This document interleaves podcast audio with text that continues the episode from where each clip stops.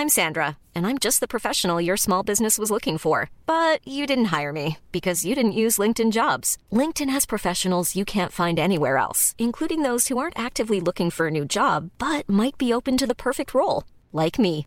In a given month, over 70% of LinkedIn users don't visit other leading job sites. So if you're not looking on LinkedIn, you'll miss out on great candidates like Sandra. Start hiring professionals like a professional. Post your free job on linkedin.com/people today. Bonjour à tous et bienvenue sur le Rendez-vous Tech, l'émission qui explore et qui vous résume de manière compréhensible toute l'actualité tech, internet et gadgets. Bonjour à tous et bienvenue sur le Rendez-vous Tech, l'émission où on vous résume toute l'actu tech, internet et gadgets. Je suis Patrick Béja et aujourd'hui on va reparler encore une fois de Huawei. Euh, Pas trop longtemps parce qu'on a quand même couvert l'essentiel du sujet la semaine dernière, mais euh, c'est évidemment une histoire euh, absolument énorme dans le monde de la tech et on continue à en voir des petits tentacules se répandre partout dans l'industrie. On va aussi parler un petit peu de ce qui s'est passé au Computex, on va parler du Playdate, une nouvelle console de jeu qui va tout changer en euh, 2020 grâce à sa manivelle. Et oui, vous avez bien entendu. Euh, on va juste l'évoquer quelques instants. Aussi parler de d'addiction aux jeux vidéo. On va parler également de ByteDance et TikTok qui est en train de faire beaucoup de choses assez intéressantes. Peut-être même quelques mots sur Apple à la fin. Et pour m'aider à couvrir tous ces sujets complexes et intéressants, j'ai le plaisir de recevoir encore une fois Guillaume Vendée qui se joint à nous euh, pour la... Ouf, je compte même plus. Euh, comment ça va Guillaume, t'es en forme? Ça va très bien, merci Patrick pour l'invitation. C'est vrai qu'il y a des périodes comme ça où quand on suit l'actu tech, c'est pas forcément pas forcément je crois que c'est le cas en ce moment, mais on va avoir plein de choses à se dire, c'est cool. Écoute, ça a coupé et on a entendu, c'est pas forcément, mais on est euh, suspendu à tes lèvres pour savoir c'est pas forcément quoi. C'est pas forcément captivant quand il n'y a, Ah. a pas d'effet waouh comme ça quand on suit la tech et qu'il y a des news comme ça qui s'enchaînent. Euh, Il n'y a pas forcément d'effet complètement dingue, mais, euh, mais je suis ravi qu'on puisse échanger ensemble. Oui, et puis c'est pas si c'est pas captivant, ça veut pas dire que c'est pas important. Euh, il y a des, des choses qu'on va évoquer qui le seront. Et c'est vrai que ces moments, c'est souvent euh, les moments où Apple a une conférence la semaine suivante.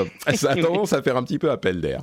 Euh, mais je suis sûr qu'on va être absolument captivé par euh, les interventions de notre deuxième intervenante, Marine Benoît, qui nous rejoint depuis les locaux de Sciences et Avenir. Comment ça va, Marine? Ça va, ça va, ça va. T'es prête à être captivante, toi, contrairement à nous J'espère. Pour ma première fois, j'espère pas trop euh, euh, vous ennuyer. En tout cas. Non, mais ça, je, je suis sûr que ça va être tout le contraire. Merci à toi de te joindre à nous. Euh, je suis très heureux de pouvoir te recevoir. Et donc, on va. En plus, je suis en train de d'enregistrer depuis les locaux de notre ami Jérôme, depuis les bureaux, et les gens de son équipe sont en train de filmer ce que je suis en train de faire. Je sais pas trop pourquoi. Euh, on verra ce que ça donne, où ça va. Faut t'attendre au pire. Oui, oui, je suis, je suis terrifié. Euh, et donc, ça, ça me perturbe un tout petit peu, mais Hugo est très sympa, donc il y a ça. Non, non, mais non, je rigole, il est en train de s'arrêter. Non, non, pas de problème, pas de problème, tu rigoles. Il faut pas, il faut plus que ça pour me perturber dans l'e- l'exercice de mes fonctions podcatrices. Euh, donc, on va commencer avec quelques petits mots sur Huawei et les suites de cette affaire qu'on a évoquée la semaine dernière. Alors, euh, évidemment, pour ceux qui s'en souviennent pas, euh, je vais très rapidement résumer ce qui se passe. La guerre commerciale et sécuritaire a été déclarée la semaine dernière. Marine, est-ce que tu pourrais couper le son de ton de Skype quand tu ne parles pas? Parce qu'on entend un petit peu tes. Bien sûr. Alors attends, je Tu- vais couper ça. Super, merci. Et, et maintenant, la grande astuce pour les gens qui ne sont pas habitués au podcast, c'est de ne pas oublier de se euh, unmuter quand on répond à quelque chose. Euh, je suis sûr qu'on aura l'occasion de le rappeler. Donc, euh, Huawei, euh, il y a en gros la guerre commerciale et sécuritaire qui a été déclarée par les États-Unis envers Huawei, avec deux motifs euh, crédibles. D'une part, la question de la sécurité informatique qui est mise en danger par une infrastructure américaine qui se repose trop sur euh, le matériel Huawei auquel le gouvernement chinois pourrait avoir accès et pourrait utiliser dans le cadre d'une attaque informatique qui pourrait avoir des conséquences dramatiques sur l'infrastructure américaine.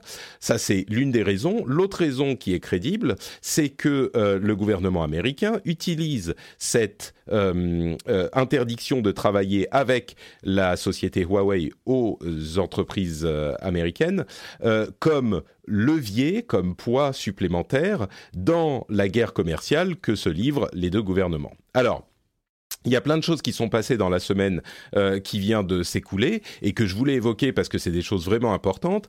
La première euh, que je veux mentionner, c'est le fait que on avait déjà évoqué euh, la, la décision euh, de Google et d'autres euh, fournisseurs de ne plus travailler avec Huawei, qui pouvait avoir des conséquences importantes sur la manière dont Huawei euh, gérait ses opérations. Là, on a carrément des, des limites, des coups de grâce qui ont été assénés toujours à Huawei, notamment le plus important, je pense, celui de ARM, ARM, qui est le designer de puces de euh, processeurs central qu'utilisent tous les fabricants de téléphones. Euh, et ARM fonctionne avec un système de licence, c'est-à-dire que il design des processeurs qui sont euh, utilisés donc dans les téléphones parce qu'ils consomment assez peu d'énergie et euh, ils donnent des licences ensuite à d'autres fabricants pour faire des modifications et fabriquer leur propre euh, version de ces processeurs. Mais sans cette licence, les euh, différents fondeurs n'ont pas le droit d'utiliser ces processeurs dans leurs appareils, les différents fabricants, pardon. Et euh, il n'y a pas là où pour tous les autres éléments il pouvait y avoir des alternatives. On pouvait imaginer que Huawei utilise son propre système d'exploitation basé sur la version open source de d'Android par exemple. Ça, ça serait possible. Euh, pour le processeur, il n'y a pas vraiment d'alternative. La seule alternative dans le domaine des processeurs serait euh, peut-être AMD, société américaine, Intel, société américaine. ARM est une société anglaise, mais qui utilise un certain nombre de euh, technologies développées par sa filiale. Euh, par un des éléments de la société qui est basé aux États-Unis. Donc, plus de processeurs ARM pour Huawei. Ça, c'est vraiment euh, le, comment dire la, fin de la possibilité d'un téléphone Huawei euh, fabriqué indépendamment. Il y a d'autres éléments qui viennent s'ajouter, l'alliance Wi-Fi, euh, l'association la, SD, SD qui est donc l'association des cartes SD qui ont suspendu le,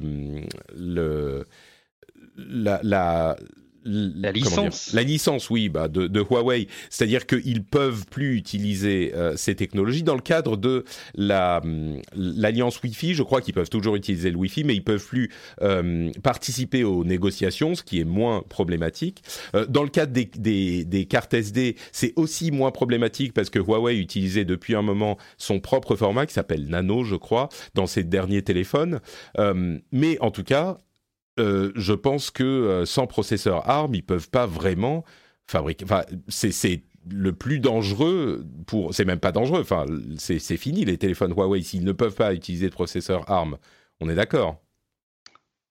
Ça semble assez probable, ouais. Euh, juste une petite réaction, Patrick, par rapport à ce que tu dis euh, sur les, les, les, origines de la, de la décision euh, de Donald Trump dont vous avez largement parlé dans le dernier épisode. Peut-être la vérité se situe aussi entre les deux. Hein. Il y a peut-être des suspicions euh, de, d'espionnage chinois avec leur matériel et qui servent, mais qui sont peut-être assez anecdotiques et pas, pas forcément très fréquents, lourds de conséquences, mais assez anecdotiques en fréquence, mais et qui servent de, de de levier de négocial. C'est en tout cas ce qui, ce qui ressort un peu des, des propos qu'on a pu voir de, de Donald Trump. Euh, bah justement, tu, tu le mentionnes. Euh, N'hésite pas à intervenir, Marine, à, à, à n'importe quel moment si tu veux oh, ajouter oui, quelque oui, chose. Je, je, me suis mise en off parce qu'en fait, je suis sous une fenêtre en plexiglas et là, il, il pleut comme euh, C'est légal de le dire. Et donc, Là, si, je ne sais pas si vous m'entendez, mais moi, j'ai limite du mal à vous entendre. Mais bon, ça va aller. D'accord. Moi, si c'est la cata. On, t'entend avec le. Ah oui, c'est ça. On t'entend avec le charmant bruit de la pluie euh, qui, qui vient euh, ouais. taper sur la fenêtre au-dessus.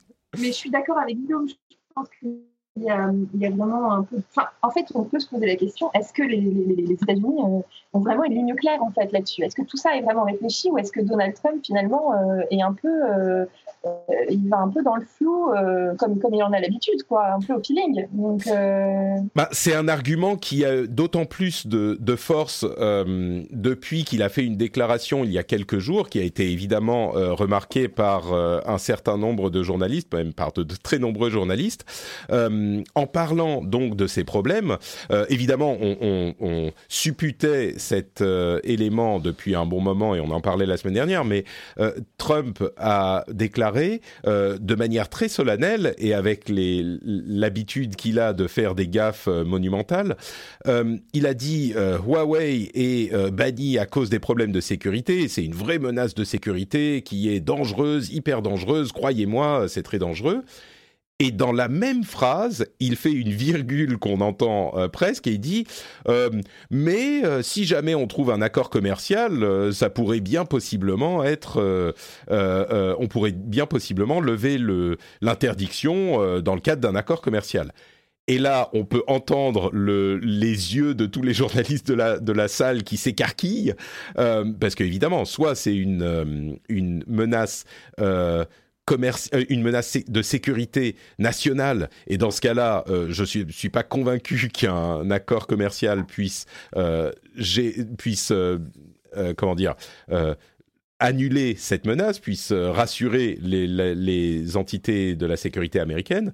Soit c'est pas vraiment une menace commerciale, euh, une menace euh, sécuritaire, et dans ce cas-là, effectivement, on parle de d'un argument, d'un levier pour euh, les négociations commerciales. Il y a une toute petite porte, si on veut être un petit peu généreux. il y a une toute petite porte qu'on pourrait ouvrir pour dire que un accord commercial, on sait que ça peut englober énormément de choses.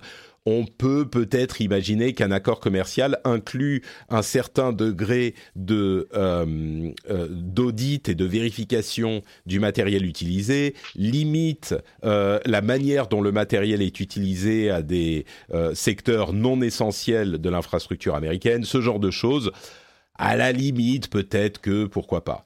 Mais c'est vrai que euh, cette, cette apparente gaffe qu'il a fait euh, tendrait à indiquer que c'est vraiment une question plus commerciale que vraiment une- un problème de sécurité. hum.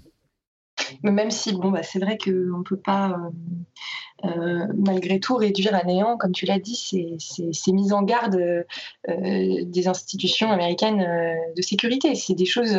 Enfin, Huawei est pointé du doigt depuis plusieurs années, quand même, comme étant une potentielle menace pour la Mm. sécurité intérieure. Donc, si, en tout cas, Donald Trump. Euh, utilise cet argument commercial euh, un peu contre euh, le FBI, et, et- et- etc., la CIA, c'est- fort dommageable, je pense, pour tous ceux qui travaillent au quotidien sur ces questions de sécurité. Exactement, oui. Mm.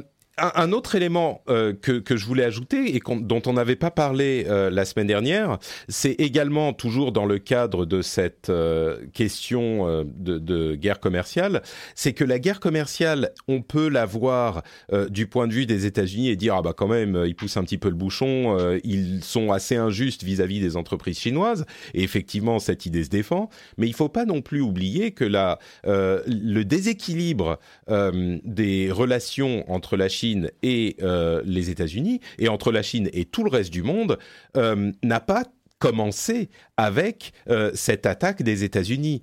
Et ça, on a tendance à l'oublier parce que c'est un état de fait et c'est comme ça qu'est le monde aujourd'hui et qu'on l'accepte. Mais euh, s'il y a des équilibres, il est très certainement du côté de la Chine qui impose des conditions commerciales absolument drastiques à n'importe quelle société qui veut faire euh, euh, du business en Chine. Et il y a des, des conditions assez compliquées. Euh, il est impossible pour une société, par exemple, de euh, travailler en Chine, en, en, en, euh, en Chine, oui, une société occidentale de travailler en Chine, sans être dans un partenariat avec une société chinoise. Et si je ne m'abuse, c'est un partenariat à 50-50 minimum, euh, voire 51-49 pour que la société chinoise garde le contrôle. Donc, s'il y a pointage de doigt pour une question de déséquilibre, je suis sûr qu'il y a des gens qui vont trouver des choses à redire sur cette idée, mais il n'empêche, euh, c'est la, Chine qui a commencé et qui a commencé il y a tellement longtemps. C'est juste que on est tellement habitué à ça qu'on on n'y pense plus forcément. Et si on veut une idée de le, du danger, là encore, je moi, j'ai, je, je, comment dire, j'oscille toujours entre la question commerciale et la question sécuritaire. On a une, un exemple de la manière dont les questions euh, de sécurité peuvent s'exprimer euh, en, en, défaveur de la, l'importance de la Chine.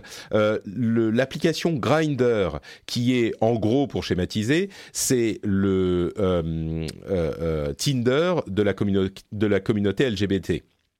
Et l'application a été rachetée par une société chinoise il y a quelques années, et on a découvert euh, cette semaine que le, les autorités américaines avaient exigé que la société chinoise revende la société à une société qui ne soit pas chinoise. Pourquoi? Parce que euh, cette société chinoise qui s'appelle Kunlun a euh, donné accès à données aux données privées de l'application Grinder à des employés en Chine et dont on suspecte que euh, certains euh, vont, vont avoir accès à ça dans le gouvernement chinois. Et évidemment, quand on parle de données privées d'une application euh, qui est spécifique, alors toutes les données privées, ça serait problématique, mais spécifiquement d'une application où on va avoir des informations sur la sexualité des utilisateurs, il y a même des choses comme le, le, le la séropositivité. Voilà, exactement. Euh, et euh, ça pourrait concerner euh, évidemment tout un chacun, mais aussi on peut imaginer des personnalités politiques américaines ou de n'importe quel pays qui pourraient être utilisées pour faire du chantage, etc. Et eh ben c'est un exemple de la manière dont ça peut être problématique cette implication chinoise poussée dans ce type de d'activité, de, quoi. Dans, le cas de Grinder, de toute façon, c'est vrai que c'est quand même euh, de toute manière euh, vachement embêtant de savoir qu'un service comme ça euh, permet de recueillir des, données de ce type-là, quel que soit l'État qui, gouverne un peu la, direction de l'entreprise. Et il y avait eu des prises de parole qui critiquaient d'ailleurs le fait que l'existence même de, de Grinder, et, enfin pas, son existence, mais le fait qu'on puisse exploiter les données, que ce soit par des Chinois ou, par d'autres puissances, était de toute façon problématique. Mais sur, la guerre commerciale, en tout cas, moi, il y avait quand même un élément que je voulais ressouligner par rapport à ce que tu décris, euh, Patrick, c'est que toi qui, je, suis sûr que l'analogie va, te parler, va peut-être parler aussi à Marine, mais il y a un syndrome un peu gilet jaune dans cette histoire. Parce que euh, Huawei avait proposé un accord euh, de non-espionnage euh, mi-mai qui a été purement et simplement ignoré par les États-Unis. Et il y a eu ce, cette prise de, parole par Donald Trump avec ce, ban de Huawei rajouté dans la liste des entreprises chinoises qui sont un peu persona non grata. Mais quelle est la solution en fait? C'est-à-dire que maintenant, qu'est-ce que Huawei, sous prétexte d'un problème de sécurité, qu'est-ce que Huawei peut proposer, euh, peut mettre sur la table dans un accord? Tu parlais d'un engagement de, de, visite, de contrôle. C'est des choses qui ont été euh, euh, évoquées et ignorées au préalable. Donc moi, ça me fait un peu peur cette histoire et j'ai l'impression que c'est peut-être quelque chose qui va durer dans le temps. Ah, on, on, partait tous du principe effectivement que c'est quelque chose qui était utilisé pour faire pression et que au final ça allait se résoudre. Mais tu as raison, quand, quand je me suis même pas posé la question de cette manière, qu'est-ce que peut euh, proposer Huawei pour justifier, euh, pour se justifier ou pour euh, faire, faire marche arrière au gouvernement américain au niveau de la sécurité? T'as raison, je ne sais pas. Je crois que ça ne pourrait pas. Et donc, soit c'est effectivement une question commerciale qui est peut-être justifié ou justifiable, ça ensuite euh, je laisserai aux spécialistes euh, de, de, la politique internationale d'en décider. Mais oui, au niveau de la sécurité, tu as raison, je suis je suis pas sûr. Et d'autant plus une autre euh, problématique qui a été évoquée dans ces scénarios sur le long terme, c'est que suite à ce type d'action, le gouvernement chinois va être a priori pardon, va être a priori euh, tenté de d'envoyer des virus dans la gorge de Patrick pour qu'il puisse plus commenter. va être a priori tenté et même euh, sans doute euh, se lancer dans une fragmentation de l'industrie tech en développant son propre système d'exploitation, ses propres designs de processeurs. Enfin, il est, il est probable que euh, le, gouvernement chinois se dise bon bah écoutez euh, ok si c'est comme ça on va devenir complètement indépendant et euh, tant pis pour vous. Et la Chine avec 2 milliards d'habitants c'est un, monde en, soi. Ce qui peut nous, amener à la conclusion que, comme on a pu l'observer depuis, on va dire, selon les, estimations, entre 50-70 ans et 200 ans, le, le, les liens commerciaux internationaux font bien plus pour la paix que euh, quelques négociations euh, politiques que ce soit. Et bon, ça, ça peut être une préoccupation aussi, quoi. En, tout cas, euh, excuse-moi Guillaume si tu voulais intervenir, mais oui, j'ai lu une phrase intéressante, visiblement euh, c'est un spécialiste de la Chine euh, qui, disait ça, euh, qui s'appelle Philippe Lecor, disait que dans les colloques, on expliquait aujourd'hui que pour parler à la Chine, il fallait parler à Huawei. Donc, c'est dire quand même l'importance de cette entreprise. C'est Pékin, quoi. Voilà. Donc, mmh. Huawei. Et effectivement, là, on, est à la fois, on est complètement dans une guerre commerciale, à la fois, ça va bien au-delà de ça. on est dans de la diplomatie pure jus, quoi. Donc, euh, ce que tu disais, euh, Patrick, euh, là, je pense que la Chine, euh, évidemment, on, le sait, vous l'avez dit la dernière fois dans l'émission, elle s'attendait à ça. Donc, il ne faut pas la sous-estimer. Elle est capable de faire cavalier seul. Hein. Mm. Donc, Ouais, j'ai l'impression qu'on n'est pas beaucoup plus avancé. Guillaume, je te laisse le, mot de la fin avant qu'on avance. Là, où je suis difficilement quand même d'accord avec vous, Ouais, là, où je suis difficilement d'accord avec vous quand même sur cette partie euh, autonome, euh, ça me semble complètement impensable que la Chine fasse euh, cavalier seul. Alors déjà, on peut pas imaginer qu'il y ait juste les États-Unis qui, qui, qui, qui bloquent, parce qu'on le voit par rayonnement armes. Hein, il faut le rappeler, le, siège est au Royaume-Uni. D'ailleurs, ça remet en cause pas mal de, de, projets, notamment de la part de Huawei, qui voulait monter un centre de recherche au, Royaume-Uni, qui aura peut-être un petit peu du plomb dans l'aile. Et on voit qu'il y a ouais, Toshiba, Panasonic, enfin en gros des acteurs qui sont pas forcément américains qui euh, Huawei aussi. Et cette entreprise, ils sont très bons sur plein de choses, mais ils peuvent pas être 100% autonomes, notamment sur les processeurs. Et c'est peut-être là où il faut insister sur euh, les news de cette semaine, c'est que ARM, c'est clé, quoi. Autant Android, effectivement, on peut imaginer euh, faire un, système d'exploitation alternatif, plus ou moins avec des compromis sur les, les stores d'app pour les commercialiser, mais dans le cas d'ARM, c'est hyper central, quoi. Si on enlève l'intelligence d'un processeur aussi important que ARM pour les smartphones Huawei et, et, consorts, il reste plus grand-chose derrière. Non, mais je crois que... Pardon, vas-y, Marine. Non, mais je, pense qu'en fait, c'est un jeu d'équilibre de, euh, et de surcouche. C'est-à-dire que je suis d'accord euh, avec toi, euh, ARM, c'est complètement indispensable pour, pour la Chine, mais la Chine a aussi les infrastructures. je veux dire, il faut quand même pas oublier la dépendance qu'a l'Occident à, la Chine en termes de fabrication, en termes de matériaux. Et, à un moment, on, va pouvoir aller carrément sur ces terrains-là. La, guerre, elle peut jouer là-dessus aussi. Donc j'ai l'impression qu'il y aura toujours des leviers aussi pour les Chinois. Je crois que je crois qu'il y a de ça effectivement, mais quand je parlais de faire cavalier seul, euh, c'était pas uniquement la question de euh, est-ce que la Chine pourrait euh, euh fabriquer ses, enfin comment dire. L'idée, c'est qu'il puisse devenir indépendant avec euh, des, des, designers de processeurs. Mhm. Effectivement, ARM est hyper important, mais moi je les vois tout à fait. Euh, le gouvernement chinois dire ok maintenant on va prendre euh, des ingénieurs qu'on a sur tel et tel et tel euh, domaine et puis on va leur dire, ben vous bossez sur un processeur, mhm. et peut-être qu'il sera pas aussi performant qu'un processeur ARM de 2019, mais très certainement il sera aussi performant que je sais pas un processeur ARM de 2015, euh, euh, et ça suffit largement pour faire des smartphones. Et en plus, on sait bien que la Chine ne s'embarrasse pas énormément de la euh, question de la propriété intellectuelle, exactement. Il, il, fabrique tous les processeurs du monde, et donc si demain il continue à en fabriquer juste pour le cas où euh, c'est pas qu'on va envoyer des porte-avions euh, euh, en Chine quoi.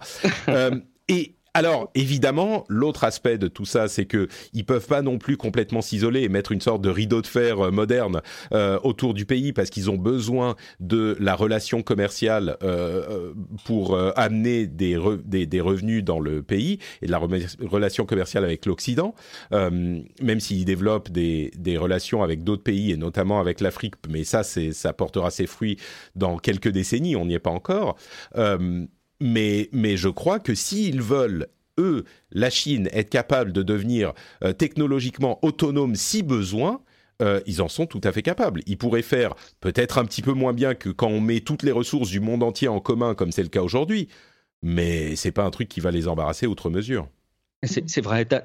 juste, il y a l'aspect, effectivement, tu as raison, critère qualité. Il y, a, enfin, performance plutôt qualité, mais il y a aussi l'aspect euh, réactivité et durée. Alors, de là, peut-être qu'ils ont anticipé les choses et peut-être qu'il y a même déjà des choses qui sont en train de se monter en Chine. Mais si jamais ils doivent monter des lignes de production de, de processeurs, ça se fait pas du jour au lendemain. En ah non, mais ils les ont déjà. Mais ils les ont déjà, Guillaume. Il, suffit que euh, il, le seul problème par rapport à ARM aujourd'hui, c'est qu'ils n'ont pas le design d'un processeur dont ils n'ont pas la, dont, pour lequel ils n'ont pas besoin de licence. Mmh, euh, mmh. Et s'ils ils travaillent pendant deux ans et qu'ils font un processeur euh, qui est à eux, euh, bah, ça résout beaucoup de problèmes. Alors pendant ces deux ans, ça risque d'être compliqué. Peut-être qu'ils vont continuer à utiliser des processeurs. Enfin bref, sur le long terme, ce que je veux dire, c'est que sur le long terme, ça peut euh, pousser la Chine à devenir euh, vraiment autonome de manière à ce que ce type de pression n'ait plus de, de pouvoir sur eux. Mais... c'est sûr qu'ils vont tout faire pour, en tout cas. Ouais, je pense, oui. Mais je vais peut-être te faire ta, ta, transition, du coup. Ouais, vas-y. tu voulais parler de TikTok, qui est cette application. Euh, Alors, si, si tu le veux bien, on va euh, laisser Huawei derrière. On va commencer à parler de TikTok dans un instant. Euh, et, et, avec ce teaser euh, absolument fou. Mais entre-temps, puisqu'on euh, arrive à la, presque la moitié de l'émission, je voudrais quand même remercier les auditeurs qui soutiennent l'émission. Et dans le lot, spécifiquement, je voudrais remercier Guillaume Thomas, David Spaeth, Xavier Collet-Marta, euh, ou Matra, pardon, Collet-Matra, il faut que je lise bien les noms des gens, Bogdan CH, Liliane Mathieu, Xavier Hab et Snarkpit.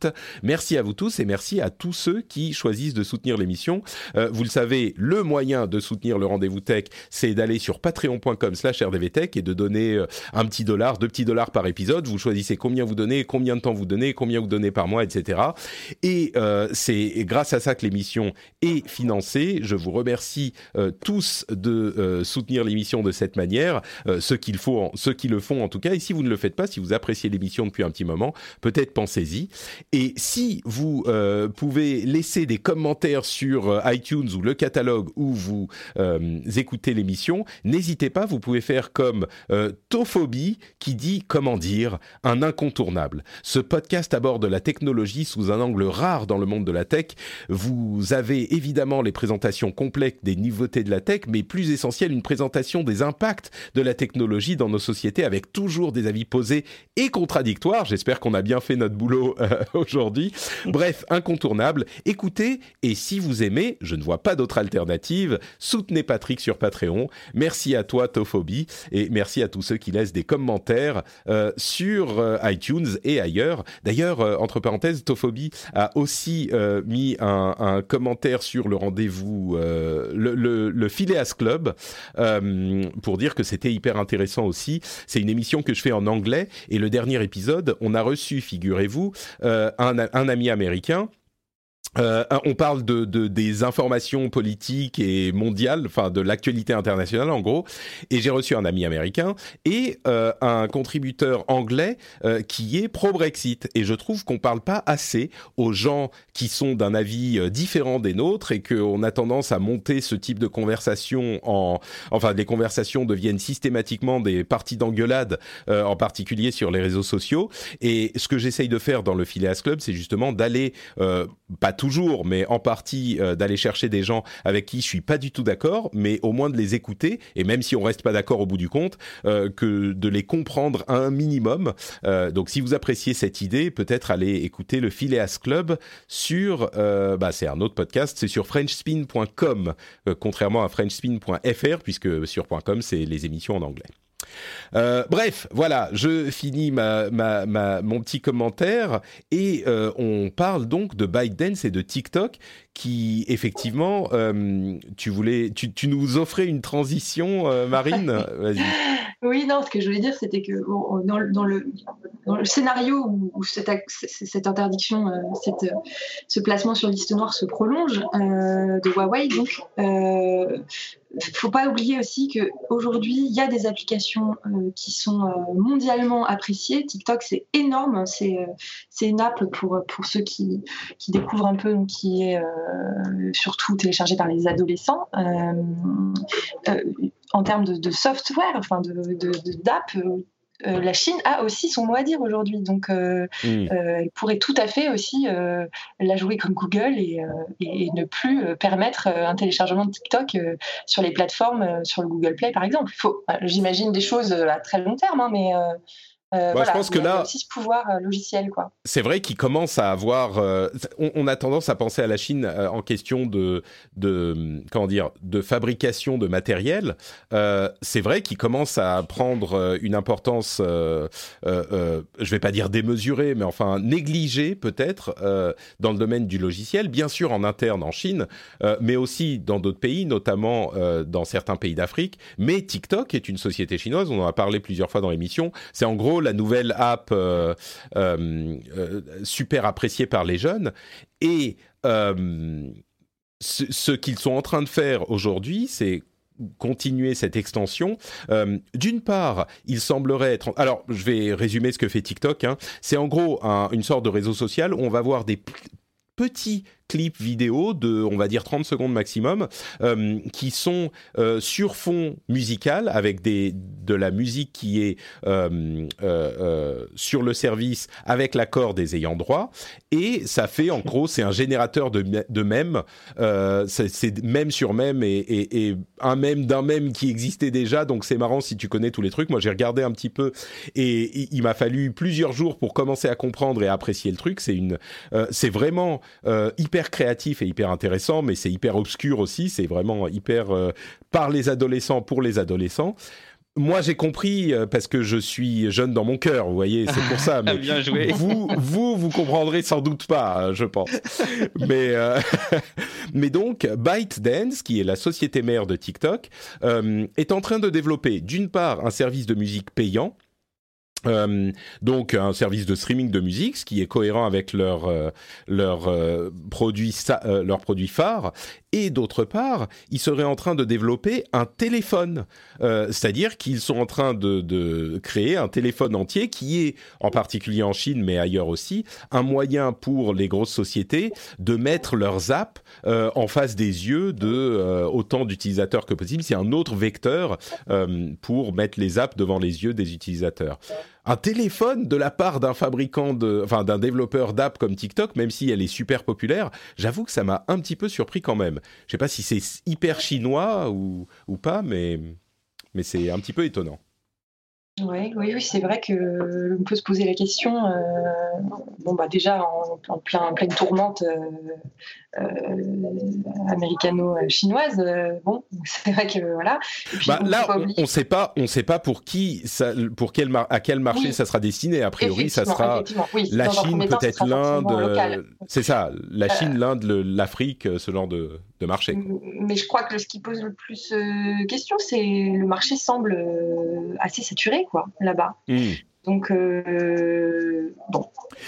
Ouais, je sais pas. Peut-être qu'ils se disent, bah, si on en vend euh, quelques dizaines de milliers, c'est toujours ça de prix, et puis c'est un moyen d'essayer quelque chose. Je sais pas. Je suis un petit peu perplexe aussi.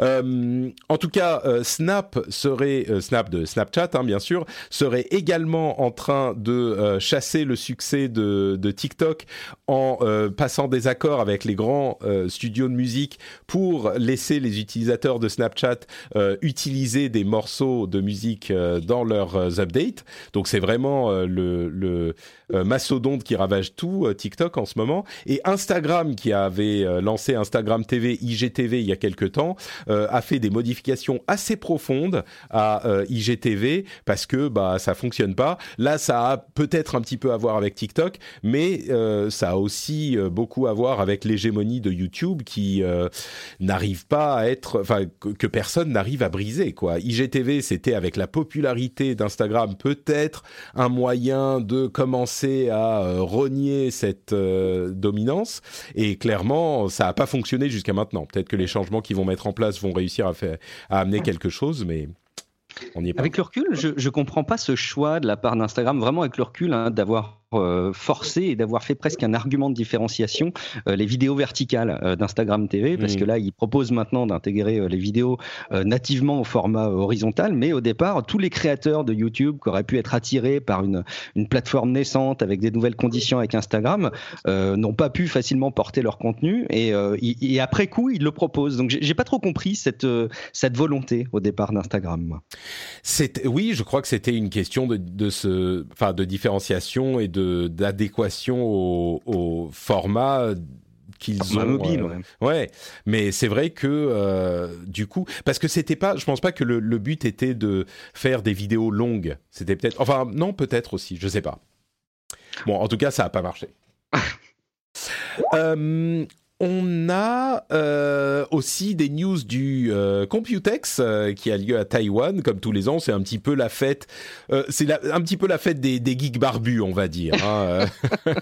c'est vraiment du matériel et même des composants généralement. Alors il y a des nouveaux processeurs Intel qui vont un petit peu plus vite que les anciens, un petit peu plus vite. Ils ont réussi à faire des processeurs qui vont, qui sont, qui ont une fréquence de 4 GHz voire 5 GHz euh, là où ils étaient un petit peu limités en dessous de 4 jusqu'à maintenant. Mais par contre, ils n'ont toujours pas euh, confirmé ou réussi à sortir des processeurs avec des finesses de gravure plus importantes.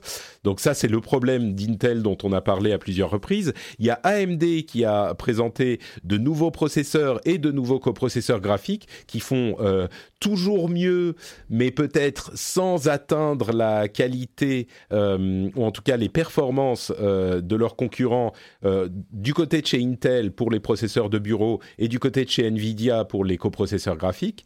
Euh, mais bon, ça reste des alternatives quand même assez intéressantes. Euh, et puis Nvidia, ça c'est l'info qui m'a euh, interpellé au sortir du CES, pardon du CES, du Computex. C'est cette plateforme qui s'appelle EGX, qui est une plateforme d'intelligence artificielle qu'ils ont développée pour fonctionner sur le edge. Vous savez, on parle de edge computing, c'est-à-dire ces euh, euh, appareils qui peuvent faire des calculs informatiques dans leur appareil eux-mêmes sans avoir besoin sans avoir besoin de faire appel au serveur du cloud. Euh, et donc Nvidia a développé cette plateforme qui peut être utilisée euh, soit dans un appareil euh, de, de, de, puissance très modeste, un téléphone ou même moins puissant qu'un téléphone, euh, soit être euh, empilé, on va dire, pour être utilisé dans des fermes de serveurs, mais ça fait de l'intelligence artificielle dans l'appareil lui-même.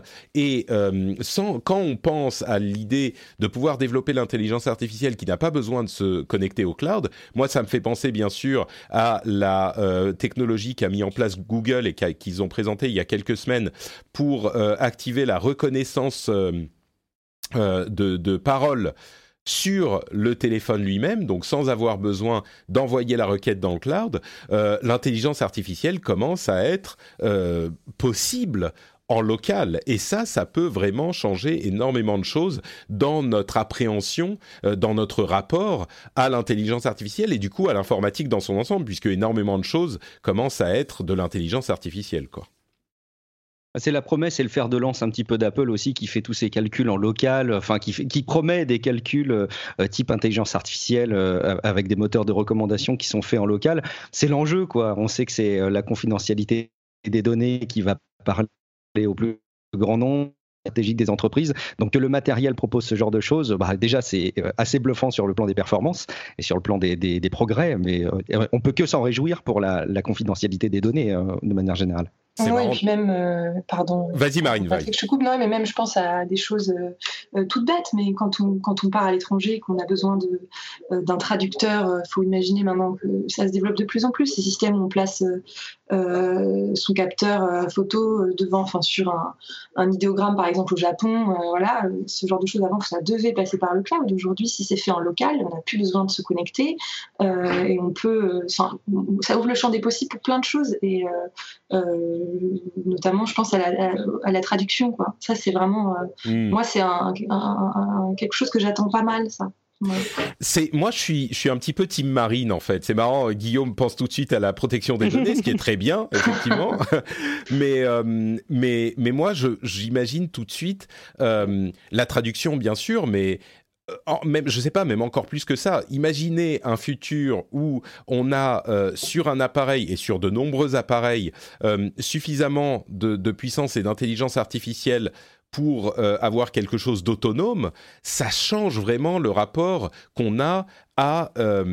enfin, si c'est possible, tout ce qui avait lieu avant devient tout à coup hyper daté. Tu peux imaginer, on a une fonctionnalité qui nécessite euh, la connexion à un serveur pour euh, effectuer l'opération informatique avant de te renvoyer le résultat, c'est genre mais attends, tu veux dire que euh, avant on avait besoin de se connecter, de décrocher un téléphone chez soi pour parler à quelqu'un ailleurs? Non non, nous aujourd'hui on a nos téléphones portables. Et ben là c'est un petit peu la même chose. C'est genre mais attends, tu veux dire que avant pour avoir pour que ton téléphone comprenne ce que tu dis, T'avais besoin d'envoyer ta voix sur un serveur sur Internet qui va aller comprendre le truc et te renvoyer la réponse? Mais enfin, c'est n'importe quoi, c'est ridicule. Non, euh, ça, ton téléphone, il comprend ce que tu dis. C'est pas euh, le serveur quelque part qui, comprend ça. Et ça change complètement le, le paradigme pour moi. Donc. Euh... Hey, I'm Ryan Reynolds. Recently, I asked Mint Mobile's legal team if big wireless companies are allowed to raise prices due to inflation. They said yes. And then when I asked if raising prices technically violates those onerous two-year contracts, they said, "What the f*** are you talking about? You insane Hollywood ass." So to recap, we're cutting the price of Mint Unlimited from $30 a month to just $15 a month. Give it a try at mintmobile.com slash switch. $45 up front for three months plus taxes and fees. Promoting for new customers for limited time. Unlimited more than 40 gigabytes per month. Slows. Full terms at mintmobile.com. I'm Sandra, and I'm just the professional your small business was looking for. But you didn't hire me because you didn't use LinkedIn jobs. LinkedIn has professionals you can't find anywhere else, including those who aren't actively looking for a new job, but might be open to the perfect role, like me. In a given month, over 70% of LinkedIn users don't visit other leading job sites. So if you're not looking on LinkedIn, you'll miss out on great candidates like Sandra. Start hiring professionals like a professional. Post your free job on linkedin.com/people today. Bon, ce qui est rigolo, c'est que c'est le ce qui est rigolo, c'est que c'est le move radicalement inverse du, du, jeu vidéo où tous les calculs étaient faits en local et on, on avance maintenant des, des évolutions inverses. Euh. C'est vrai, c'est vrai. Bon, euh, c'est de toute façon, c'est pas encore fait. Hein. Là, c'est pas de qui fantasme, mais ouais. Euh, bon, parlons un petit peu. Euh, tu évoquais les, les, la vie privée et on va y venir en parlant d'Apple. Euh, ils ont, vous savez quoi euh, Commençons par ça plutôt que de parler euh, du clavier papillon euh, qui est encore changé sur les derniers MacBook. Il y a un procès qui a été intenté à Apple pour une question de vie privée que moi j'ai raté, mais vous m'en parliez avant de commencer l'émission. Donc pour une fois qu'on peut taper sur Apple sur ce sujet, ne nous privons pas. de quoi s'agit-il? Est-ce que l'un de vous peut expliquer? Tu veux que j'explique, Guillaume Vas-y, Marine. Euh, donc oui, alors euh, j'ai peur de dire des bêtises, mais pour moi, c'est une première. Euh, il y a trois clients aux États-Unis qui sont localisés dans l'État du Rhode Island et dans le Michigan, qui attaquent Apple.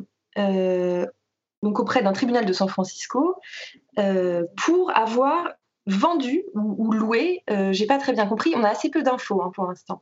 Leurs données personnelles euh, euh, émanant d'iTunes, en se servant d'iTunes, pour 136 dollars par millier de clients. Donc en fait, ils auraient vendu des fichiers où, par exemple, il est possible de savoir qui a donc c'est la, phrase qui est isolée dans un article de Bloomberg, puisque c'est Bloomberg qui, fait état de cette info, euh, pour savoir par exemple combien de personnes, de plus de femmes de plus de 70 ans, célibataires, écoutent de la country music, etc. Et tout ça avec euh, les identités, j'ai pas très bien compris.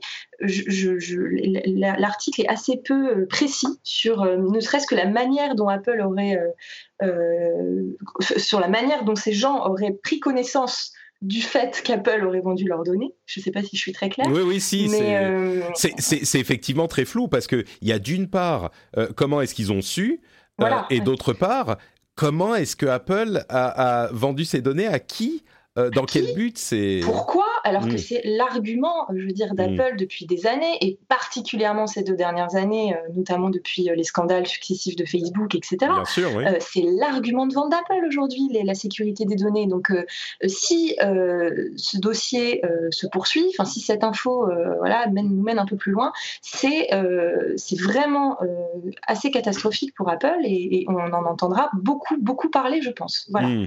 Moi, j'irai pas jusqu'à dire assez catastrophique parce que ça peut toujours être quelque chose d'isolé, d'expliquer oui, mais on avait fait ceci, et cela, mais c'est certainement euh, pas. Enfin, c'est surprenant, on va dire. Ça serait une première brèche, hein, donc euh, à partir de là, là où la forteresse était euh, inviolée jusqu'ici, moi j'attends de voir hmm. en tout cas comment, quel discours adopte Apple en sachant qu'ils n'ont pas souhaité encore s'exprimer sur le sujet. Hmm. Voilà faut prendre beaucoup de pincettes hein, parce qu'il me semble que c'est euh, des propositions commerciales de la part de, de régies publicitaires euh, qui sembleraient s'appuyer sur iTunes. Donc de là à ce que ce soit euh, une coquille, ce sera peut-être avéré. Maintenant, j'imagine pas que les mecs ils, lancent une démarche telle que celle-ci sans qu'il y ait un minimum d'éléments qui aient été vérifiés. Donc effectivement, c'est un truc à suivre. Hmm. Je, euh, sans qu'il y ait un minimum d'éléments qui aient été vérifiés, je suis même pas convaincu. C'est eh, peut-être que c'est quelque chose qui avait été fait il y a quelques années, tu vois, avant que la vie privée ne devienne vraiment le cheval de bataille d'Apple. Ou mais c'est bon, c'est étonnant effectivement. On va, on, suivra ça évidemment de, de très près. Euh, donc, on le mentionnait, Apple a, euh, a, sorti une nouvelle version de ses MacBook Pro avec un, une nouvelle version des claviers papillons qui sont euh, a priori encore plus efficaces dans l'élimination des problèmes de touches coincées et de ce genre de choses. Toi qui es un grand fan d'Apple, Guillaume, je suis sûr que ça t'évoque un amour absolument inaliénable pour cette société qui fait tout pour corriger les problèmes, n'est-ce pas?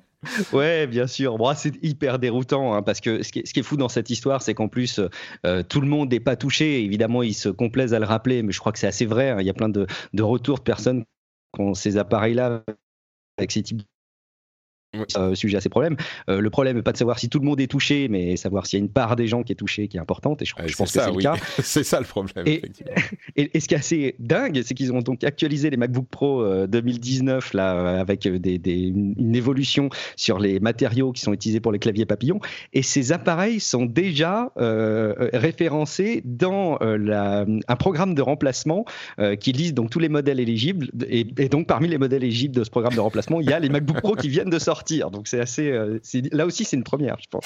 Oui, je crois que ça, c'est normal de l'inclure parce que si tu l'inclus pas et qu'il y a un problème quand même, euh, ça fait, ça pose des problèmes que tu, tu ne veux pas avoir. Genre, exemple. Oui, mais euh, mais oui, c'est la troisième révision de ce clavier. c'est bon, c'est certainement pas la la l'exemple de comment dire de technologie Apple la plus euh, reluisante qui soit. C'est pas la journée d'Apple euh, aujourd'hui dans le rendez-vous tech, mais euh, peut-être que cette version enfin fonctionnera comme il faut. Hein, on verra. Mais peut-être pour remonter un petit peu le niveau, est-ce qu'il y a des choses que vous attendez de la conférence de de lundi prochain, la fameuse bah, la WWDC qui est la conférence des développeurs d'Apple où ils présentent leur nouvelle version des nouveaux systèmes d'exploitation, donc iOS, macOS, etc. Des choses que vous attendez euh, qui, vous excite ou pas? Je crois que ça pourrait résumer les commentaires de nombreux, euh, de nombreux, euh, euh, de nombreuses personnes qui suivent l'ActuTech en ce moment. C'est hmm, ouais, ils vont avoir un mode sombre. c'est ça. Oh, mais c'est rigolo parce que c'est vraiment le mode sombre, c'est potentiellement ce qui excite le plus les gens, excite entre guillemets. Hein, oui, oui, oui, on comprend. On, en est, on en est arrivé là, quoi. Donc non, après il y a une petite option que je trouve sympa en tant que fille c'est vrai qu'on peut, on peut, se demander pourquoi ça n'avait pas été intégré plus tôt. Euh, dans l'app santé, euh, il y aurait une option de suivi des cycles menstruels. Mais c'est euh, incroyable qu'ils aient pas fait ça avant. Je... Moi aussi, ça m'étonne beaucoup. Ça m'étonne beaucoup. Bon, après voilà, on est en plein dans le dans le cœur, enfin, on est dans le cœur des, des, des, sujets du moment.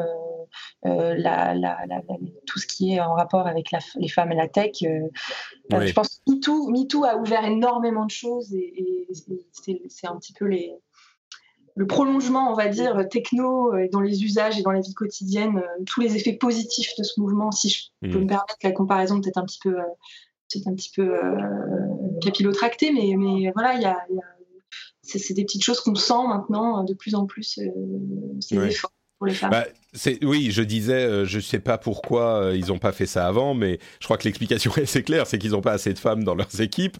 Euh, et, et bon, il y avait des apps qui permettaient de faire le suivi, qui étaient très populaires, mais bon, c'était quand même dans l'application elle-même, c'est un petit peu, c'est, c'est une- un ajout tellement évident. Ah oui, quand on pense qu'on est des choses pour, euh, pour euh, des, enfin, des, des applications euh, pour suivre notre cœur, qui sont destinées Bah. finalement à une minorité d'utilisateurs, malgré tout. Mais c'est même c'est même plus que ça. Ce qui est intéressant dans la question de du suivi du, du rythme cardiaque, c'est que ce qu'on fait remarquer de nombreuses personnes, c'est que ça concerne euh, généralement euh, des hommes euh, plus âgés et souvent blancs euh, en fonction de la démographie et donc forcément et qui ont un petit peu d'argent pour vouloir s'intéresser à ce genre de choses, bien sûr. Mais c'est pour ça qu'on s'y intéresse plus et c'est pas tellement étonnant. Mais quand je dis on, je parle de Apple et les autres. Guillaume, toi, il y a des choses que tu attends de cette conférence? Non, il faut, être super honnête. On n'attend pas euh, d'être particulièrement surpris. Maintenant, il y a pas mal de choses qui avaient été euh, plus ou moins dévoilées euh, dans un article là aussi de Bloomberg. la liste des fonctionnalités qui devraient être présentées pour iOS et macOS. Si quand même un petit truc, il y a peut-être à espérer un peu d'indépendance supplémentaire à la, montre, à l'Apple Watch. Donc pour ceux qui, allez, comme moi, aiment bien l'Apple Watch, peut-être qu'on pourra imaginer encore plus qu'avant se séparer de son iPhone au quotidien et donc retrouver du temps avec des vrais humains et arrêter d'être vissé à nos appareils mobiles. Avec une C'est-à-dire montre au que- poignet quand même. Euh, pour, pour retrouver du temps avec des vrais humains, ce dont tu as besoin, c'est que ta watch puisse euh, te servir plus comme ton téléphone, en fait. C'est que je puisse me passer de mon téléphone, voilà. Oui, mais tu te passes pas de ton téléphone pour euh, humer l'air euh, frais. C'est que tu te passes de ton téléphone. La condition, c'est que les fonctionnalités de ton téléphone passent dans la watch, en fait. tout à fait, tout à Ouais, fait. voilà. mais pas toutes. Pas toutes, juste une partie. Euh, bon, parlons un petit peu euh, de jeux vidéo. On en parle beaucoup plus dans le rendez-vous jeu. Évidemment, on a fait euh, le dernier épisode avec Chloé Wattier où on a couvert les deux sujets qu'on va couvrir aujourd'hui, mais ils sont suffisamment intéressants pour que je veuille les évoquer ici aussi. Et bien sûr, si vous aimez de près ou de loin les jeux vidéo, n'hésitez pas à aller vous abonner au rendez-vous jeu parce que la semaine prochaine, non, dans deux semaines, une dizaine de jours, il y a le 3 qui est la grande fête euh, de, du jeu vidéo dans le monde, de l'industrie, où les grandes sociétés viennent présenter euh, leurs nouveautés. C'est vraiment euh, le Noël euh, des fans de jeux vidéo et ça concerne absolument tout le monde euh, si vous aimez ça de près ou de loin. Donc n'hésitez pas à aller vous abonner au, au rendez-vous jeu. Mais euh, pour les autres, il y a une petite console que j'ai trouvée assez sympathique qui a été présentée par une société qui s'appelle Panic, euh, qui devrait être disponible en 2020, qui s'appelle la Playdate, qui est une console avec un écran noir et blanc, euh, une petite croix directionnelle et, deux boutons pour contrôler, mais aussi une manivelle, ce qui est vraiment un petit peu bizarre. euh, et elle coûte entre guillemets seulement euh, 150 euros et elle est, à mon sens, suffisamment euh, bon marché et mignonne et bizarre euh, pour euh, possiblement avoir un, petit succès. Alors un succès euh, qui va pas durer peut-être sur des années, mais il y a des jeux qui ont été développés par des, art- des, des développeurs de jeux vidéo assez connus, ou en tout cas dont le travail a été apprécié, et qui vont être disponibles. Je crois que c'est un nouveau toutes les semaines pendant deux mois ou trois mois ou ce que c'est. Et juste la console est tellement jolie, tellement mignonne et tellement bien designée, je trouve qu'ils ont euh, qu'on risque d'en entendre parler en 2020 quand elle sortira. Euh, ça, je vais pas dire que ça va être euh, un phénomène de société ou le nouveau Pokémon quoi, mais euh, je pense que ça risque de faire, je sais pas, c'est un produit qui est à la parfaite croisée de, de la bonne conception marketing, de la bonne image, du truc sympa, facile, simple. Ça risque de faire un petit peu de bruit, je crois. Euh, euh, En plus, euh, euh, Panic, alors je suis pas un expert du tout, hein, et tu vas peut-être pouvoir détailler un peu plus Patrick, mais ils, ils sont pas totalement étrangers dans l'univers du jeu vidéo, puisqu'ils ont fait un jeu qui a eu pas mal de prix, qui est dispo maintenant sur les, sur les consoles, qui s'appelle Firewatch, non? C'est Alors je connais pas du tout, hein, mais... euh, Euh, alors non, c'est pas pas Panic qui a. Ah d'accord. Alors.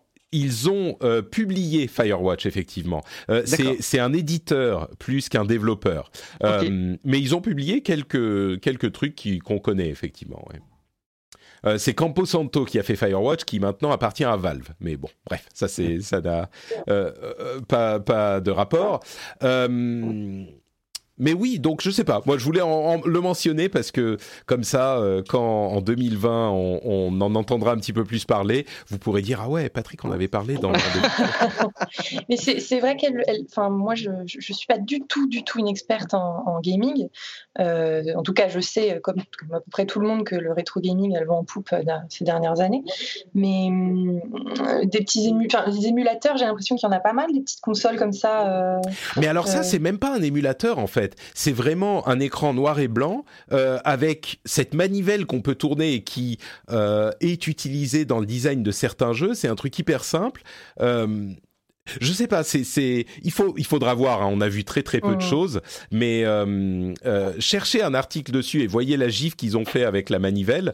Euh, c'est hyper bizarre, c'est hyper on marrant et ça a l'air en accessible. action, la Ouais, ouais, ouais, on la voit en action. Si tu vois dans l'article de The Verge qui est dans les notes de l'émission, euh, tu vas voir la console et euh, les, les, la manivelle qui fait tourner. Et l'écran est super moche. Enfin, je sais pas, c'est suffisamment bizarre pour. euh, pour faire un petit peu de bruit, je crois. La console s'appelle la Playdate et elle ne sera disponible qu'en 2020, donc on n'y est pas encore. Euh, L'autre sujet un petit peu plus sérieux dont on voulait parler, c'est euh, l'OMS qui a reconnu euh, le, le...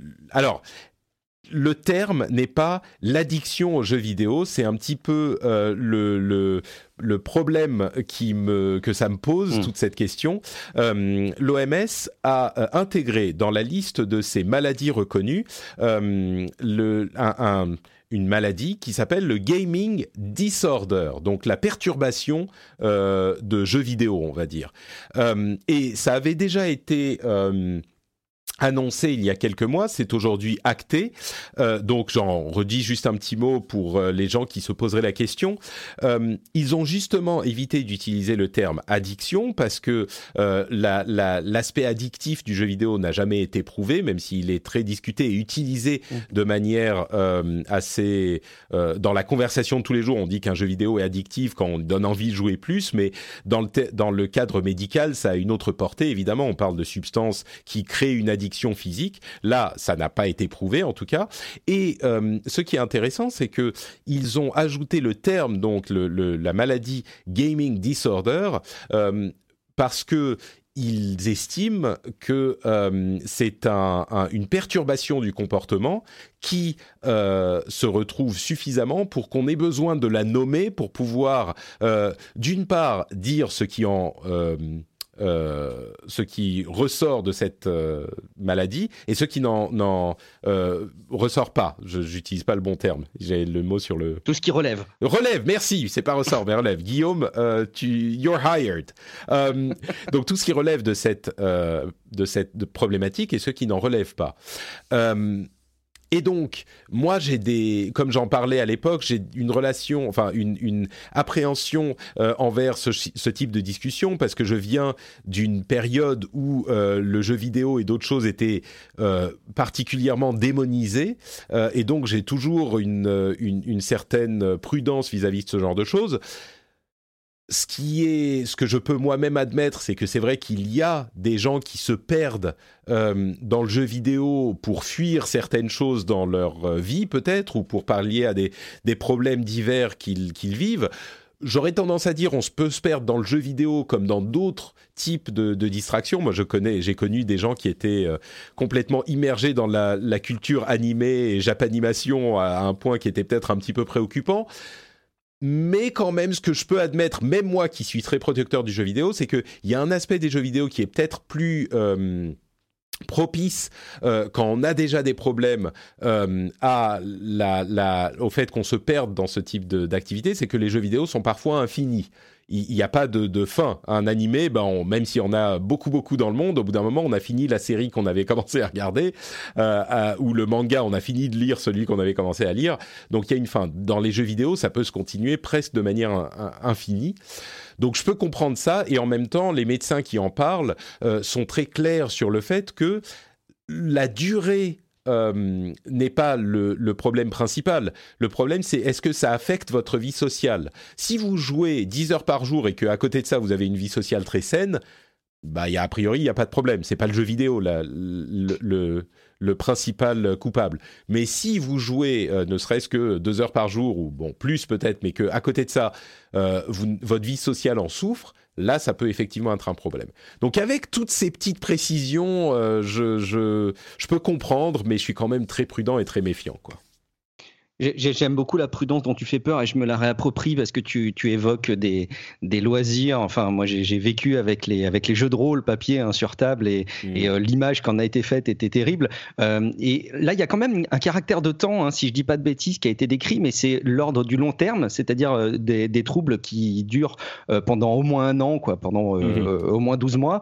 Donc il y a ce caractère. Je crois que finalement, ce qui est Ouais, ciblé. C'est-à-dire que cette- si vous faites votre session de World of Warcraft pendant trois mois où vous sortez pas de chez vous, c'est bon. Il faut que ça dure plus d'un an. Non, mais c'est important. Tu as raison de le, de le rappeler. C'est- un caractère important. Et je crois qu'en fait, au final, euh, c'est hyper compliqué d'arriver à, globaliser les, jeux vidéo. Et tu avais fait euh, une très bonne euh, description, je trouve, de ce qu'était le casual gaming et, et le gaming de manière générale. C'est-à-dire, c'est quelque chose où tu t'alloues du temps. Et on peut avoir une passion pour des jeux vidéo et on s'y alloue du temps. Je crois que ce qui est ciblé là-dedans, c'est les personnes qui, en partie, reconnaissent elles-mêmes qu'elles en souffrent, qui sont en permanence en train de relancer euh, le jeu euh, du moment style euh, Clash Royale sur leur mobile, qui n'y prennent pas forcément plaisir autre que simplement le, le- le plaisir de lancer le truc et d'y passer du temps, et qu'ils le reconnaissent. Je pense qu'il y a des gens qui adorent ce type de jeu, et c'est très bien s'ils en sont passionnés et s'ils ont du recul là-dessus. Si par contre ils se plaignent eux-mêmes, et il y en a beaucoup, euh, d'en être dépendants, et qu'ils disent eux-mêmes qu'ils ne savent pas comment euh, s'en détacher, bah, c'est là où je pense qu'il y a un problème, et c'est sans Mhm. doute ce qui est ciblé par ce truc. Quoi. Ouais.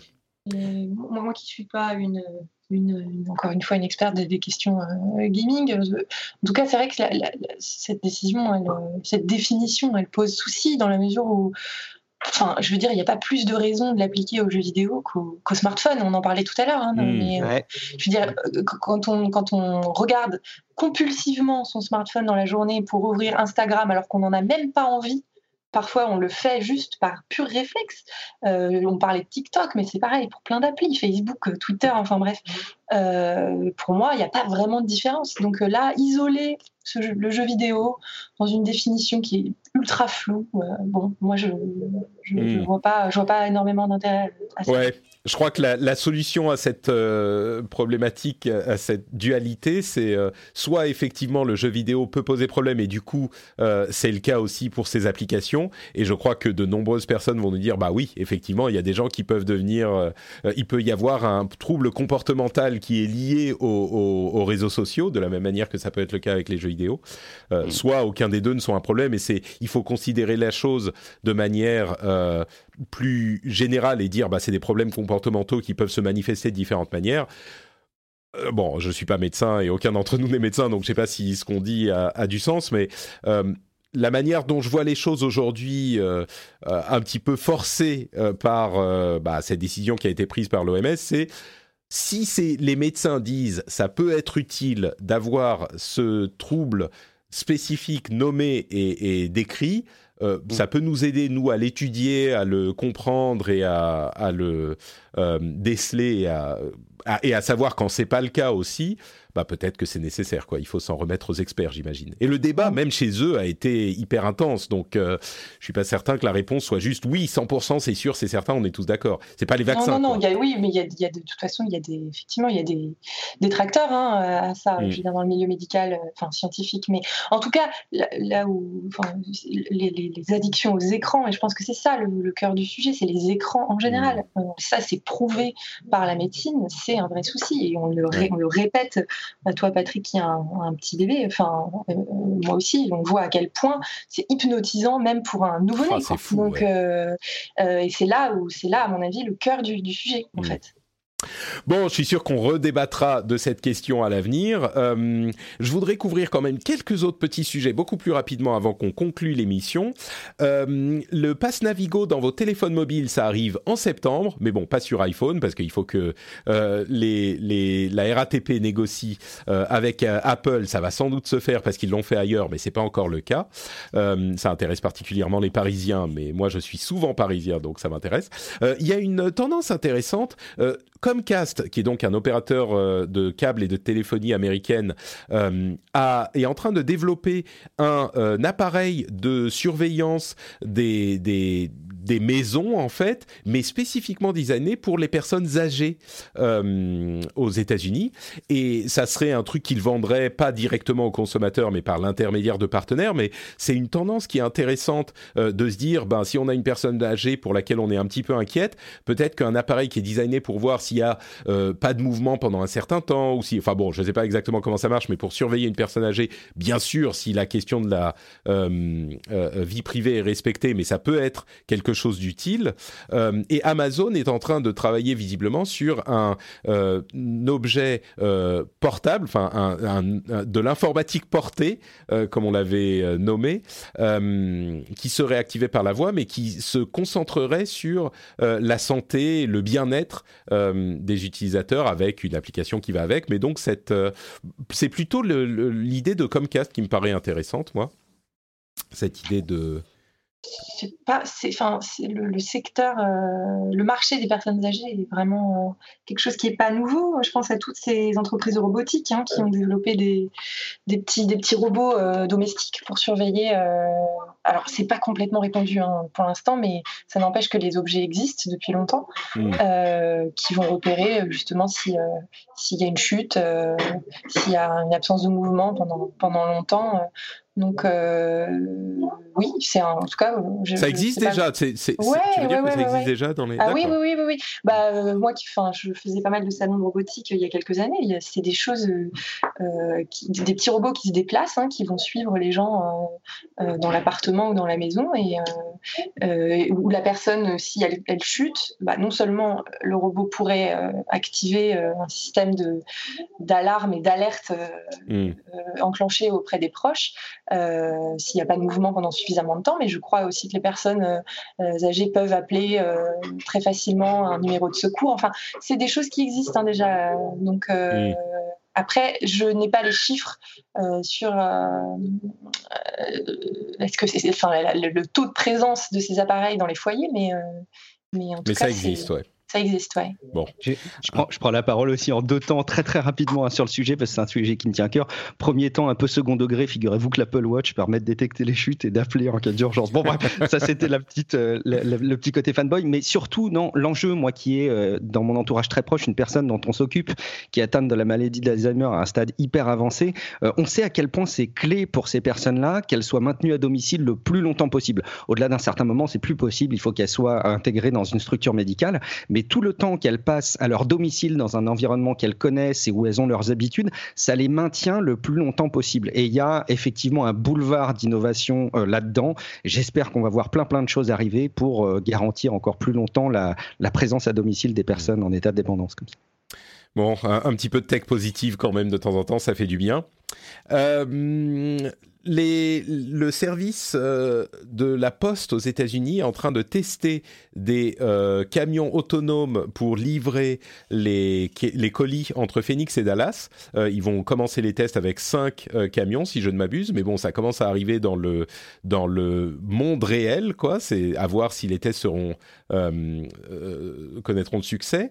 selon certaines sources, on entend parler de Facebook qui est en train de travailler au développement d'une monnaie numérique, bien sûr basé sur euh, euh, la blockchain et les, les crypto-monnaies, euh, eh bien, il semblerait qu'ils soient prêts à lancer dans leur, leur système dans une douzaine de pays dès 2020. c'est quelque chose qui est particulièrement important parce que la plupart des gens qui regardent ce type de technologie d'un petit peu près se demandent quelle crypto-monnaie va réussir à connaître le succès. Bon, il y a un petit point d'interrogation sur est-ce que la crypto-monnaie va réussir à connaître le succès à un moment ou pas, mais euh, si c'est le cas, on se demande laquelle va réussir. Et dans ce contexte, euh, Facebook a évidemment une base utilisateur énorme, euh, en particulier dans des pays où les euh, les transferts d'argent sont euh, par informatique sont hyper importants. On parlait de de l'Afrique, il y a des sociétés comme M-Pesa qui font ça très très bien et qui ont développé l'activité économique de différents pays d'Afrique de manière hyper importante et Facebook est très présent là-bas aussi. et donc une crypto-monnaie qui, entre parenthèses, serait indexée sur des, crypto, des, des, monnaies euh, réelles euh, stables, genre enfin le dollar, l'euro, etc. Donc ça serait pas, il y aurait pas cette volatilité qu'on connaît dans les crypto-monnaies. Euh, ça pourrait tout à fait donner à Facebook une la carte gagnante pour l'imposition d'une crypto-monnaie à succès, quoi. et d'autant que Facebook un écosystème qui s'y prête énormément. Il faut, hmm. faut, imaginer le potentiel que ça pourrait avoir sur, euh, sur Instagram, qui est une plateforme où le, l'e-shopping, je ne sais pas enfin, comment, comment appeler ça, mais où euh, tout, tout, tout, tout, le. Ah bah c'est une plateforme de commerce de plus en ah bah, plus. Totalement. Et donc, euh, si demain Facebook décidait d'intégrer un bouton sous une robe ou je ne sais pas quel objet mis en avant dans une publicité enfin, suggérée sur Instagram, euh, un bouton qui permet d'un clic d'acheter euh, euh, la dite robe ou paire de chaussures ou je ne sais quoi. Je parle de trucs de filles parce que moi c'est ce que je peux voir généralement dans mon feed, voilà. Mais mais c'est déjà le cas. Peut peut-être que c'est que aux États-Unis, mais on peut acheter des trucs directement sur Instagram. Alors, via, je sais pas comment ça fonctionne. Moi, je l'ai jamais fait. Je sais qu'il y a un lien qui renvoie vers le site marchand. C'est bien, tu résistes à la pub, c'est pas ah oui, ça renvoie vers le site, as raison. Pour moi, c'est ça. Pour, en tout cas, ce que je, ce que j'en sais, de ce que j'en sais euh, sur sur mon app, c'est que quand je vois quelque chose qui me qui me fait de l'œil, quand je cède au clic euh, sur une publicité, généralement, ça me renvoie sur le site euh, en question de hmm. la marque. Or, si demain ils intégraient un bouton en dessous, à côté du bouton j'aime, qui permettrait d'acheter acheter euh, en un clic, quoi, avec une crypto-monnaie euh, qui serait l'équivalent d'un compte PayPal, hein, j'imagine quelque chose comme hmm. ça euh, ça pourrait être, être assez puissant. Et, assez puissant pour eux, bien sûr, parce que du coup, ils gardent toutes les, tous les petits pourcents des, des, des commissions qu'il y a dans tous les paiements plutôt que de les donner à, je sais pas, Visa et les banques et Stripe. Ah bah oui, c'est ça, c'est l'idée derrière. Hein, de toute façon, c'est de se désolidariser des, des banques. Ouais, et du coup, si on va un petit peu plus loin dans la philosophie de comptoir, euh, en plus d'avoir la puissance d'une nation, Facebook aurait aussi euh, la monnaie qui va avec, quoi. Le, Facebook dollar ou le Facebook. Quel monde formidable. Après, il y aurait des élections Facebook. non, mais c'est ça, exactement. Ça a tellement d'influence qu'on pourrait presque l'exiger. mais bon, moi, je, je décide immédiatement du nom, c'est les Facebooks. Non? Ah, bien joué. Hmm, c'est pas mal. Bon, encore de la technologie. Euh, on a les Google Glass Entreprises qui arrivent en deuxième édition. Euh, je le mentionne juste parce que j'avais bien ri des Google Glass à l'époque. Non, pas bien ri, mais j'avais prédit que ça serait euh, que ça ne fonctionnerait pas comme la, la, vidéo de présentation le laissait penser, mais c'était il y a des années. Mais il n'empêche, les Google Glass ne sont pas du tout mortes. Elles continuent à fonctionner et à être très utiles dans des environnements euh, professionnel, un petit peu comme euh, les, les, le HoloLens de Microsoft. Euh, alors c'est un appareil qui est beaucoup plus simple, mais ils continuent leur petit bonhomme de chemin. Donc si vous vous demandiez ce qu'était advenu des Google Glass, eh ben non seulement ils existent toujours, mais en plus ils ressemblent à des, enfin ils s'adaptent à n'importe quelle lunette. C'est beaucoup plus discret. Enfin ça fonctionne, ça ça fonctionne toujours. et dernière chose que je voulais évoquer c'est cette étude de, l'UNESCO euh, ou ce rapport de l'UNESCO qui dit que euh, les assistants personnels sont un petit peu euh, trop genrés et risquent de renforcer les stéréotypes, avec notamment des assistants personnels dans les téléphones qui sont plutôt des voix de femmes et des assistants personnels, enfin des voix informatiques dans les dans les GPS qui étaient plutôt des voix d'hommes. C'est marrant comme euh, on voit que les, les, ce genre d'idée à, la, à la euh, vie dure. Mais, mais c'est vrai que moi, je me faisais vraiment la remarque sur Siri et sur. Enfin, tous les assistants personnels, c'est des femmes, et je ne l'ai pas trop mentionné parce moi, que. Siri, chez moi, c'est un homme. Ah, mais et, changer, non Et dans ma voiture, j'ai une femme. Ah, bah écoute, euh, tu, tu réussis à me casser complètement mon. et je dis ça, non, mais c'est en tout cas, dans Est-ce que mon, tu- c'est mon expérience. hein. Par défaut, parce que moi j'utilise en anglais. En anglais, c'est une femme, euh, Siri, Tu- en anglais américain. Euh, Est-ce que tu l'as changé par défaut en français? Moi, C'est un homme je n'ai jamais changé euh, Siri. Enfin, Ah, bah alors peut-être qu'en français c'est un En homme. français, je pense que par défaut, c'est un homme. Écoute, très bien. La France euh, a- a- a- en avance sur euh, les questions de- d'égalité des genres. C'est magnifique. Non, mais ça n'empêche que je suis. je- je- il me semble qu'il y avait eu un test. euh, Enfin, j'ai- entendu parler il y a quelques mois d'une d'un assistant vocal à, à voix neutre, donc à genre neutre. Tout à fait, oui. Euh, je trouve que c'est euh, dans, dans l'absolu, euh, au- enfin, au-delà du fait que moi ma voiture me parle, enfin une voix de femme ou une voix d'homme, peu importe, mais c'est une bonne idée parce que ça permettrait justement de de, de, de- de plus se poser la question, quoi, enfin de plus d'éviter Ouais. ces, ces- ces clichés ou ces stéréotypes quand, quand on ressent qu'il y en a. Donc Ouais, c'est une idée qui m'avait assez plu, ouais. Et c'est, c'est pour ceux qui ne connaissent pas, c'est en fait un assistant, une voix dont c'est, on, bah, qui est neutre, dont on ne sait pas vraiment si elle est euh, euh, voix d'homme ou voix de femme. Euh, je pense que bon, ça veut peut-être pas forcément dire qu'il faut supprimer les voix d'hommes et les voix de femmes non plus. Je pense qu'on a des gens qui vont être très énervés parce que ce genre de sujet avive, ravive toujours les passions, mais pourquoi pas avoir cette option aussi? Moi, c'est un truc qui me plaît bien. C'était comme les, les émojis neutres euh, que je trouvais pas mal aussi et qui ont reçu des commentaires euh, Ouais. assez animés, on va dire. euh. Bah, Bon. Avoir le choix, c'est toujours, je pense, la meilleure option. Et euh, euh, quand on a un appareil qu'on peut-être qu'on nous demande de configurer. Moi, j'ai pas le souvenir quand j'ai configuré, par exemple, mon, mon- mon smartphone, euh, qu'on m'ait posé la question est-ce que vous préférez que Siri ait une voix d'homme ou de femme? Mais euh, peut-être si poser la question au début, quoi. Ça pourrait Mm. être euh, femme, homme ou neutre. Ouais, Voilà. éventuellement. Ou alors commencer bah, avec neutre et puis après on peut choisir si on veut aller le Oui, changer. voilà, Mm. voilà, voilà. Non, non, mais effectivement, ne pas, ne pas se fermer la porte à une voix de femme ou une voix d'homme. Enfin, ça, ça me paraît aussi tout à fait, tout à Bon. fait normal. Écoute, je pense que c'est un, une euh, conclusion tellement euh, euh, raisonnable et cohérente que personne ne pourra se, se- être, ne pas être d'accord avec nous. Je pense que cette conclusion est tout à fait juste. Bon, bah écoutez, on arrive à la fin de cet épisode. Merci à tous les deux d'avoir bravé la pluie, euh, les, intempéries et tout le reste pour être dans l'émission. Euh, avant de se quitter, je voudrais euh, vous donner à chacun l'occasion de nous dire où on peut vous retrouver, soit sur Internet, soit dans la vraie presse, peut-être. Bah, commençons par Marine. Tiens, est-ce que tu as une, une activité en ligne ou autre que tu voudrais mentionner aux auditeurs?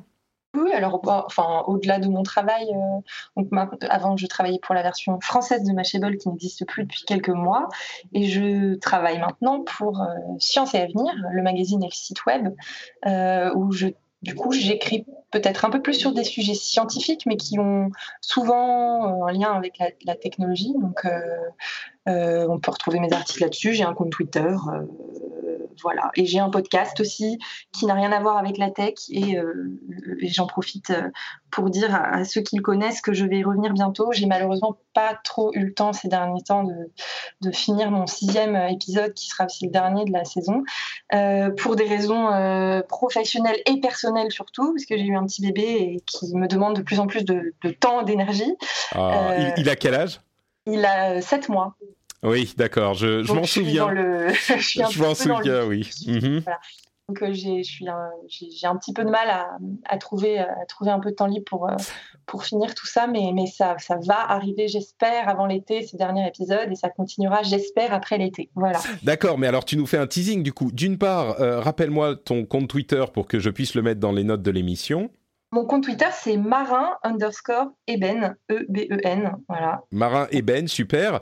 Et Ouais. euh, surtout, dis-nous de quoi, euh, de quoi euh, parle ton, ton podcast. Mon podcast, bah, que Guillaume avait présenté aussi euh, dans son émission, puisque j'avais eu la chance d'y participer. Mon podcast parle de, de- d'histoires vraies euh, qui n'ont jamais pu être euh, résolues euh, rationnellement. Voilà, donc ce- ça touche un peu au paranormal, mais euh, le tout a j'essaye de le décortiquer euh, à travers euh, le prisme scientifique euh, et de pas tomber dans les écueils de ce genre de sujet, le sensationnalisme. voilà. Donc l'idée, c'est d'essayer d'apporter des réponses ou d'ouvrir des, des, portes, puisque tu veux dire, c'est des, des, des questions un petit peu mystérieuses scientifiquement qu'on n'arrive pas. À... Voilà, c'est tout part d'événements précis, donc euh, d'histoires précises qui sont contemporaines ou passées. Euh, ça peut même remonter assez loin dans l'histoire. Euh, tout ça se base sur les faits, donc je, je, rappelle les faits et je fais intervenir dans une deuxième partie des, spécialistes susceptibles de nous éclairer. Voilà. Super. Écoute, ça a l'air très intéressant. ça s'appelle Intenebris, voilà. Puisque Intenebris, voilà. Il faut, il faut le préciser. je mettrai évidemment le lien vers ton compte Twitter dans euh, l'émission. Et euh, il y a les informations sur le podcast également dans ta bio. Donc, euh, tout sera disponible. Super, Guillaume, quid de ton activité? Euh, moi et euh, mon plaisir d'avoir participé dans le rendez-vous tech, vous pouvez me retrouver sur Twitter, euh, Guillaume Vendée, et vous me retrouvez aussi une fois par semaine dans un autre podcast tech qui s'appelle Tech Café, où les retours que j'ai assez régulièrement, c'est de dire merci d'avoir une émission qui soit complémentaire au rendez-vous tech. tu vois, c'est une raison de plus d'aller explorer d'autres contenus tech aussi par ailleurs.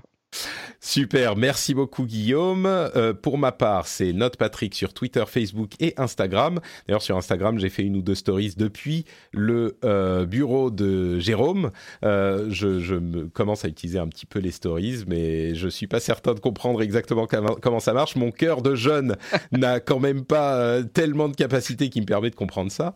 T'as tout mis dans TikTok en fait. Ouais, c'est ça exactement. J'avais un certain budget compréhension des jeunes et il est passé dans TikTok. Faut dire que ça demande. Hein. TikTok, c'est pas facile. Euh, et on, euh, vous pouvez également retrouver l'émission sur euh, frenchspin.fr si vous voulez aller laisser des commentaires là-bas. Vous pouvez le faire aussi. quoi d'autre? Le rendez-vous jeu, comme je le disais, avec le 3 qui arrive, c'est le moment de vous abonner au rendez-vous jeu. Et bien sûr, soutenir sur Patreon le rendez-vous tech, c'est sur patreon.com/rdvtech. Le lien est dans les notes de l'émission. Et Jérôme, qui vient de revenir dans le, le bureau. sur Tipeee bon, j'espérais qu'il me fasse l'argumentaire pour que vous le souteniez sur Patreon. J'ai raté Après avoir soutenu Patrick, s'il reste de l'argent, soutenez-moi sur Tipeee. Super, merci Jérôme, merci à tous de nous avoir écoutés et on se donne rendez-vous dans une semaine, bah justement avec Jérôme entre autres pour débriefer la conférence Apple. Merci à vous tous et à très vite. Ciao ciao